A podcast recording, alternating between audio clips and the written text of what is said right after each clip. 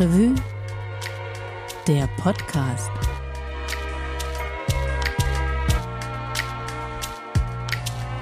Ja, hallo, herzlich willkommen beim Stadtrevue Podcast. Ich bin Christian Wertschulte, ich arbeite bei der Stadtrevue, Kölns unabhängigem Monatsmagazin. Unabhängig, das bedeutet, wir gehören keinem Verlag, sondern die Stadtrevue, die gehört tatsächlich allen, die dort arbeiten. Und um weiter unabhängig berichten zu können, hilft es uns sehr, wenn ihr die Stadtrevue und damit auch diesen Podcast supportet. Wie genau das geht, das könnt ihr im Internet lesen auf stadtrevue.de slash support und wenn euch das gerade nicht möglich ist, dann hilft es uns auch, wenn ihr diesen Podcast in der App eures Vertrauens bewertet. Vielen lieben Dank dafür. Alle, die in den letzten Wochen in der Nähe einer Bildschlagzeile waren, die wissen es bereits. Gebäude- und Klimawandel, das ist ein ganz schön heißes, vielleicht auch ein etwas überhitztes Thema. Aber auch wenn die Wahl der richtigen Heizung gerade für Diskussionen in der Politik und für Hitzewallungen in den Boulevardmedien sorgt, sagen klimabewusste Architekten und Bauingenieure mittlerweile was anderes. Das große Problem liegt ihrer Meinung nach nämlich beim Neubauen per se.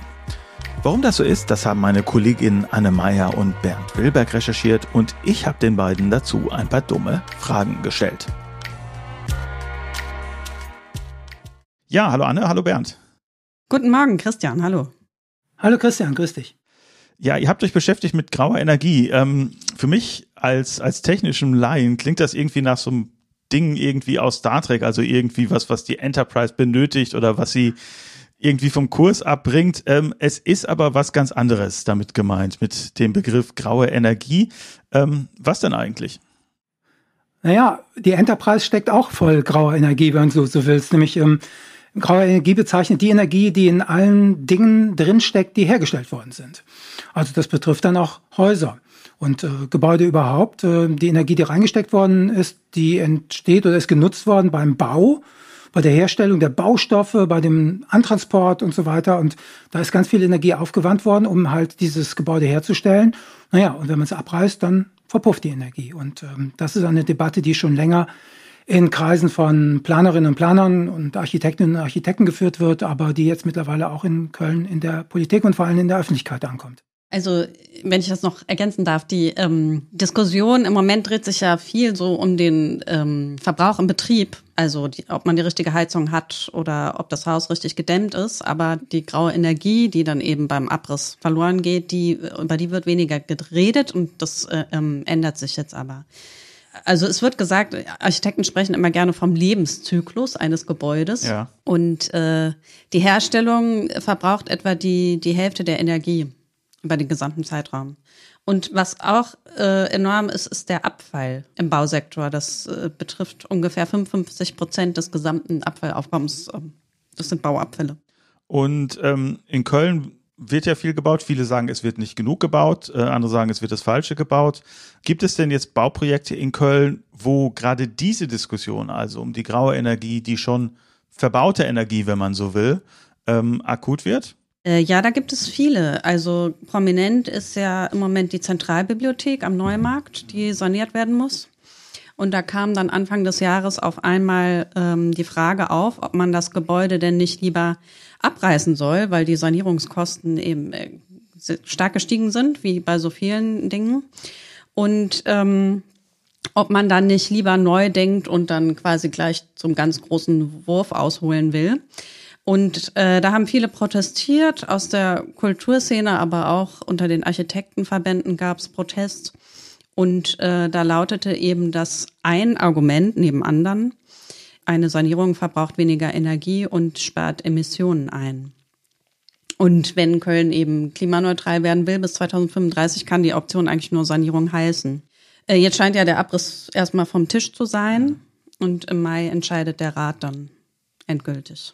Ja, dann gibt's noch das Justizzentrum, Bernd, damit hast du dich viel beschäftigt? Ja, das ist äh, auch interessant. Äh, da soll schon seit, ich glaube, so etwas mehr als zehn Jahren ist in der Planung, dass die entweder umziehen, dass es abgerissen, neu gebaut wird und so weiter. Also die Arbeitsbedingungen sind dort wohl nicht mehr ideal. Das ähm, Justizzentrum, das ist in Sülz an der Luxemburger Straße, da ist die Staatsanwaltschaft drin, das Amtsgericht und das Landgericht, also ein Riesenbau. Und ähm, der ist äh, 23 Stockwerke, glaube ich, hoch, mehr als 100 Meter Und ähm, der soll abgerissen werden. Besitzer, also Bauherr ist der BLB. Der BLB, das ist der Bau- und Liegenschaftsbetrieb des Landes NRW. Und ähm, die wollten immer schon abreißen. Und dann gab es jetzt, ich glaube, Mitte letzten Jahres, ähm, ja, Mai 2022, gab es einen Planungswettbewerb. Und da war überhaupt nicht mehr vorgesehen, dass das Gebäude auch ähm, saniert oder generalinstand gesetzt werden könne, sondern der Abriss war beschlossen. Es gab dann ein Büro, das hat es trotzdem anders gemacht und eine Sanierung vorgeschlagen, aber war dann natürlich nicht der Siegerentwurf. Also das wird abgerissen werden und äh, viele der Architekten und Architekten sagen auch, das äh, muss gar nicht sein. Das äh, ist eigentlich, hat eine gute Substanz. Ähm, da kann man im Grunde den Rober stehen lassen und klar, man braucht eine neue Fassade und so weiter, aber man muss das nicht abreißen. Aber das wird wohl kommen. Äh, anders als bei der Zentralbibliothek jetzt an. Ne? Was ist denn bei diesen Debatten eigentlich das Argument für einen Abriss und das, was dagegen spricht? Also mit, mit welchen Argumenten wird gesagt, irgendwie lass uns lieber erhalten? Wir haben ja in Köln doch einige Beispiele, naja, wo es jetzt nicht so gut geklappt hat. Also die Oper ist so das Augenfälligste, es ist sehr viel teurer ähm, geworden und gerade vor dem Hintergrund sagen ja viele, eigentlich ist es sinnvoller, auch Sachen ähm, abzureißen. Das würde mich jetzt mal so ein bisschen interessieren. Was sind eigentlich die Argumente, die dafür und die dagegen sprechen? Anne, was meinst du? Was ist das stärkste Argument für den Abriss? Ja, also da gibt es ja wirklich sehr viele. Ähm, oft heißt es ja, ein Neubau ist äh, unkomplizierter. Den kann man direkt so planen, dass er eben den modernen Anforderungen entspricht, dass er barrierefrei ist, dass da Platz ist für einen Aufzug, dass er gut gedämmt ist, ähm, mit all der modernen Technik ausgestattet, die man heute so möchte oder auch braucht. Und äh, dann gibt's ja auch noch das Problem, dass es, ähm, das hängt ja auch zum Teil zusammen, unzählige Bauvorschriften gibt, die man äh, einhalten muss. Und wenn man jetzt das auf einem weißen Blatt Papier plant, dann ist das natürlich viel einfacher, als ähm, so ein Altbau dann entsprechend umzurüsten. Und äh, ja, wozu das führen kann, eben gerade einen Altbau mit dieser modernen Haustechnik auszustatten, das hat man ja bei der Kölner Oper gesehen. Also so kann es dann im schlimmsten Fall laufen.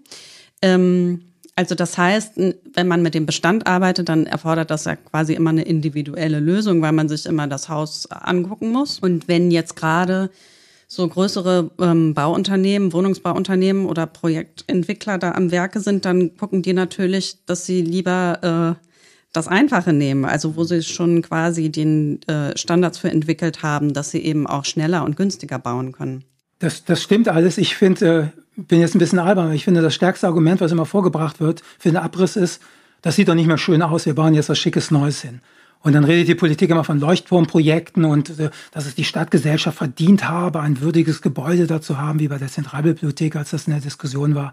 Und ähm, das ist so ein, ich finde so, so, so ein Tabula Rasa-Denken. Ne? Also irgendwie, es wird so kompliziert, es passt nicht mehr so ganz und komm, einfach wegmachen und dann klotzen wir das Schönes Neues dahin und äh, ja, wie viele Architekten und Architekten dann nochmal sagen, das ist auch attraktiv, weil dann kann die Ministerin, der Minister kommen und schneidet ein rotes Band durch und alle jubeln.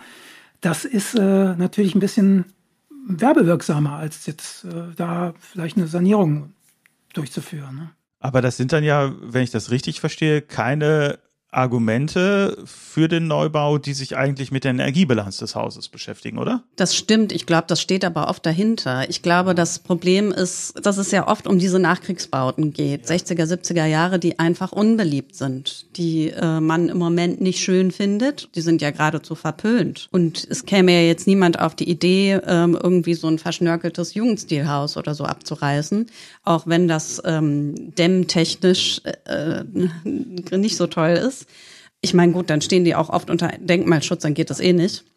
Aber ja, die Nachkriegsbauten werden einfach gering geschätzt. Und wenn man dann so hört, wie Herr Elster ja auch gesagt hat, der kulturpolitische Sprecher der CDU zur Zentralbibliothek, dass eben so eine tolle Einrichtung auch eine besonders großartige Architektur verdient, dann spricht daraus ja auch eine Geringschätzung für das Gebäude, was jetzt gerade da steht. Aber das, das bringt mich jetzt doch zu der Frage, ähm, nochmal, es, es geht hier um ästhetische Argumente. Wir sprechen über graue Energie, also die Energie, die schon verbaut ist. Und das bringt mich jetzt einfach zu der Frage, wenn ich jetzt neu baue, dann baut man ja in der Regel irgendwie auch nach den neuesten Standards. Dann guckt man, dass man irgendwie mit Solarthermie arbeitet bei Wohnhäusern. Dann guckt man, dass man ähm, die Häuser sehr viel besser dämmt, als das jetzt Bauten aus den 60ern und 70ern sind. Ähm, das betrifft, egal ob es Miethäuser sind oder halt sowas wie die Stadtbibliothek oder das äh, Justizzentrum, man arbeitet mit anderen Lüftungsanlagen, äh, vielleicht auch mit Solarenergie oben aufs Dach, was dann auch noch die Stromversorgung mit übernimmt. Und das würde mich jetzt schon mal interessieren. Ähm, da wird aber gleichzeitig dann wieder sehr viel Energie ja verbraucht im Bau. Ihr habt eben gesagt, die Hälfte eigentlich über äh, den Lebenszyklus eines Gebäudes äh, an Energieverbrauch geht beim Bau drauf. Ist dann immer noch der Neubau das attraktivere äh, oder eigentlich, na das attraktivere nicht, attraktiver ist es ja offensichtlich, aber eigentlich das energetisch sinnvollere? Also wenn du jetzt zum Beispiel die, es gibt ja auch die Architects for Future, ähm, die, wenn du die fragst, dann sagen die nein. Also auch langfristig äh, verursachen Sanierungen in den allermeisten Fällen weniger Emissionen als ein Neubau, auch wenn der noch so ökologisch äh, toll ist und mit Fassadenbegrünung und allem Pipapo ausgestattet ist. Sie sagen deshalb, dass man den Bestand einfach energetisch sanieren soll. Und sie sagen, dass das auch mit relativ wenig Aufwand geht. Sie machen eben nochmal deutlich, dass der Bausektor da im Moment noch gar nicht genug in der Diskussion ist. Also dass es da eben noch ein großes Potenzial gibt für Einsparungen und äh, dass das noch nicht erkannt wurde oder dass man das auch nicht erkennen will. Und ich meine, das stimmt ja auch. Wir sprechen total viel darüber, dass es jetzt eine Heizwende geben muss oder dass es eine Verkehrswende geben muss. Man soll weniger fliegen. Aber kaum jemand spricht darüber, dass man, also das Bauen eben auch total klimaschädlich ist. Aber die Architekten sagen eben, dass es jetzt, dass es auch erleichtert werden muss, dass die Vorschriften so angepasst werden müssen, dass sie eben die Umbauten auch erleichtern. Und das ist im Moment wohl sehr, sehr schwierig. Ja, das finde ich ganz interessant. Ähm, die Anforderungen sind ja gestiegen an neue Gebäude. Ihr habt das ja eben gesagt, also was die ganzen energetischen Faktoren betrifft, aber zum Beispiel auch sowas wie Barrierefreiheit. Und was immer wieder kommt, dass es heißt, bei dem Gebäude haben sich die Nutzungsansprüche geändert. Wie bei der Zentralbibliothek, dass man sagt, naja, so hat eine Bibliothek früher funktioniert, heute ist das alles anders. Das kriegen wir in diesem Gebäude gar nicht mehr untergebracht. Und so ist es auch beim Justizzentrum, dass man sagt, da können die Leute, die da arbeiten, nicht mehr gut arbeiten, weil das Gebäude nicht den richtigen Zuschnitt hat und weil vielleicht auch die Infrastruktur nicht gegeben ist für, für moderne, digitalisierte Häuser und so weiter. Und ähm, da muss man sich fragen, wie sieht denn das aus, wenn wir jetzt neu bauen? Wie sind dann die Nutzungsansprüche dann vielleicht in 20 oder auch schon in 10 Jahren? Sind diese Gebäude dann immer noch, entsprechen die dann den Nutzungsansprüchen, da müssen wir die dann wieder abreißen. Also ich finde, das ist schon äh, eine schwierige Entscheidung und man lacht immer so über das, was vielleicht äh, Menschen dann vor 20, 30 Jahren gebaut haben, aber wie denken die dann vielleicht mal über uns, was wir dann heute bauen? Ja, das ist, ist in der Tat ein Problem. Ich meine, mit den ändernden Ansprüchen, ich kann mich daran erinnern, es gibt einige Wohnprojekte, wo man zum Beispiel versucht, äh, ist jetzt nicht hier in Köln, mir fällt gerade konkret eins in London ein, wo zwischen, wo es quasi Verbindungs, gut, gut ist, schallisolierte Verbindungstüren zwischen den Wohnungen gibt, äh, zwischen den Wohnzimmern, äh, dass man dann sagt, wenn die viele Familien zum Beispiel zusammen sind, machen wir da mal eine große Spielfläche drauf. Klar, man muss sich da natürlich gut verstehen und alles. Vielleicht werden die auch nie geöffnet werden, aber das ist ja schon ein interessanter Punkt. Wie kann man mögliche Veränderungen auch ähm, voraussehen? Ähm, aber rein energetisch, um nochmal auf die Frage zurückzukommen, ist es tatsächlich so, eigentlich sollte man immer versuchen zu sanieren, ja? Ja, also es kommt natürlich drauf an, wen du fragst, aber ähm, es sagen ja jetzt sogar, also wir haben ja zum Beispiel mit der Vorsitzenden des Bauausschusses mhm. gesprochen, Frau Ruffen von der FDP, und sie sagt auch, eigentlich müsste Sanierung der Normalfall sein. Okay. Und Abriss und Neubau, dafür bräuchte man denn eben eine besonders gute Begründung. Ja, eine so eine Begründung könnte ja zum Beispiel sein, dass es auch äh, neue Baustoffe gibt. Früher hat man halt viel mit Stein gebaut, man hat sehr viel mit äh, Beton gebaut. Das hat keine gute CO2-Bilanz. Jetzt ähm, kann ich mich dran erinnern auf dem Deutz-Areal, also ist ein Teil des Mülheimer Südens. Da soll demnächst ein großes Wohnprojekt entstehen, auch über mehrere Stockwerke, wo hauptsächlich Holz eingesetzt wird in Passivhausbauweise. Ähm, also ein ganz anderer Stoff. Wir wissen, Holz speichert vorher viel CO2. Ähm, es gibt auch Berechnungen, wie viel Holz man eigentlich einsetzen kann und wie sich das auf die Klimabilanz des Hauses dann auswirkt.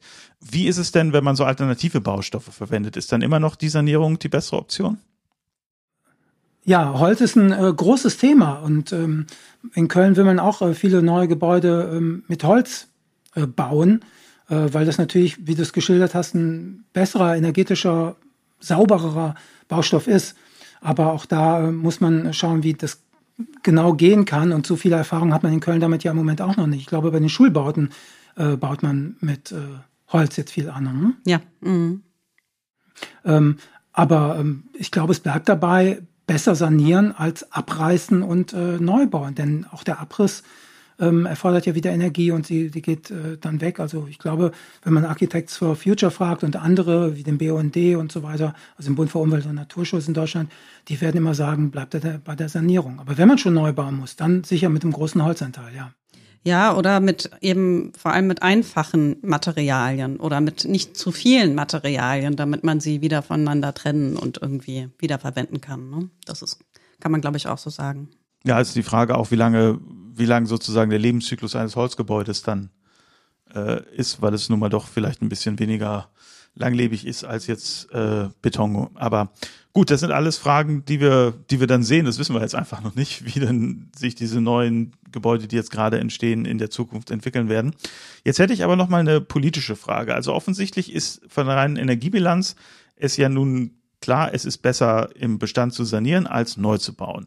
Woran scheitert das denn dann? Also warum wird es dann nicht öfters gemacht? Warum hat sich das auch noch nicht, ähm, sage ich jetzt mal, über die Menschen, die sich damit beschäftigen, hinaus in der Politik durchgesetzt? Also ich glaube, es scheitert einmal daran, darüber haben wir ja schon gesprochen, dass ähm, man bei Sanierungen oder beim Bauen im Bestand nicht eben nicht nach dem Schema F vorgehen kann.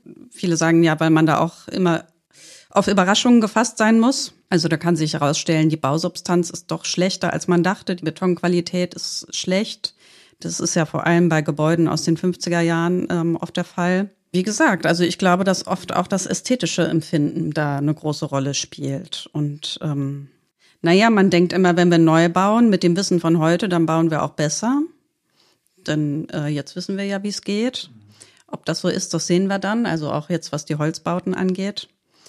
Ähm, dieses Denken, dass das Neue immer besser ist als das Alte, das ist, glaube ich, auch äh, das muss sich vielleicht auch so ein bisschen ändern. Und ähm, also die Architekten, die sagen ja auch, das heißt jetzt nicht, dass alles so bleiben soll, wie es ist, dass die Stadt jetzt quasi so, wie sie ist, konserviert werden muss, sondern ähm, also dass man öfter darüber nachdenkt, den Bestand den heutigen Anforderungen anzupassen, so wie man das ja jahrhundertelang auch getan hat. Da hat man einfach umgebaut. Aber jetzt komme ich ein bisschen von deiner Frage weg. Nö, ich finde, das ist schon durchaus, durchaus eine berechtigte und äh, gute Frage. Nicht? Wenn man sagt, die Bedürfnisse verändern sich, dann kann man vielleicht ja auch einfach eine Wand wegkloppen unter einen Träger einsetzen, äh, um die Statik zu erhalten. Das sind ja dann so Sachen, die durchaus passieren jetzt. Also Stichwort, weiß ich nicht, Wohn Wohnräumen, dass man heute gerne wohnen und kochen zum Beispiel quasi wie, wie in den 50ern bei Le Corbusier äh, gemeinsam dann hat und eben nicht so die Küche so als, äh, als abgetrennten Raum wahrnimmt. Das sind ja so durchaus Sachen, die sich dann auch geändert haben, was man aber auch, auch ähm, jetzt in so älteren ähm, nicht modernistischen, sondern so diesen piefigen äh, Siedlungshäusern durchaus realisieren kann, wenn man sich da ein bisschen Mühe gibt. Also das sind ja schon durchaus Sachen, die auch ähm, passieren und vielleicht fehlt dann auch so ein bisschen die Pfiffigkeit der Innenarchitekten äh, und der, der Architektenbranche äh, dann da was zu machen. Aber ähm, glaubt ihr denn, das wird sich dahin entwickeln? Ähm, oder habt ihr den Eindruck, das ist im Moment so ein Kampf, ein politischer Kampf, den so manche Leute führen, äh, also Ökoaktivisten, eine Minderheit der Architektin. Ähm, wie würdet ihr das einschätzen für die Zukunft? Werden wir mehr Sanierung sehen oder äh, im Gegenteil sogar noch mehr Neubau? Also ich glaube schon, dass das Thema jetzt größer wird. Das Umweltbundesamt hat ja jetzt auch gesagt, es muss eine Bauwende geben. Es ist auch so, dass, den, dass Neubauten ja auch teurer werden und auch die Baustoffe teurer werden und dann man vielleicht auch einfach aus ökonomischen Grund, Gründen guckt, äh, vielleicht machen wir jetzt doch lieber was mit dem Bestand. Ja, also ich habe schon das Gefühl, dass das jetzt ein größeres Thema wird. Es müsste sich natürlich wahrscheinlich wirklich was an den Vorschriften ändern, damit es eben auch einfacher wird, umzubauen. Ja, manche sagen ja schon, ähm, wir brauchen kein Baugesetzbuch, sondern ein Umbaugesetzbuch oder eine Umbauordnung, ja, keine Bauordnung. Und äh, ja, das, ich glaube, das Thema ist jetzt da und es ist natürlich auch ein gutes, griffiges Argument, um jetzt Neubauten zu verhindern, aus welchen Gründen auch immer. Aber es ist in der Welt und ich glaube, aus diesem Fachdiskurs ist das jetzt auch in der Öffentlichkeit angekommen und äh, jetzt beginnen auch mehr Menschen darüber nachzudenken, auch in der Politik und in der Verwaltung. Und wenn man dort nachfragt, heißt es oft, ja, ja, das haben wir schon immer ähm, auf dem Schirm gehabt, das Thema, aber eigentlich hat man nie was davon gehört. Und jetzt ist das Thema, glaube ich, da. Und ich finde einen Punkt noch ganz wichtig, wenn wir denn dann schon neu bauen, ähm, dann sollten wir auch gucken, dass die Gebäude länger halten. Ähm, also aufgrund der besseren Baustoffe, des besseren Bauens, aber auch, glaube ich, so ein Thema wie Wartung, Instandhaltung ist ganz wichtig, weil es ist ja enorm, in welchem äh, ja wirklich katastrophalen Zustand viele Gebäude äh, in Köln auch sind, ähm, in der öffentlichen, der, der öffentlichen Hand. Und ähm, da fragt man sich, wie kann denn sowas passieren? Ne? Also es scheint nicht attraktiv zu sein, die Gebäude zu pflegen. Ja, viel Food for Thought. Äh, schauen wir dann, was daraus sich ergibt. Vielen lieben Dank euch beiden. Danke dir, Christian. Danke, Christian.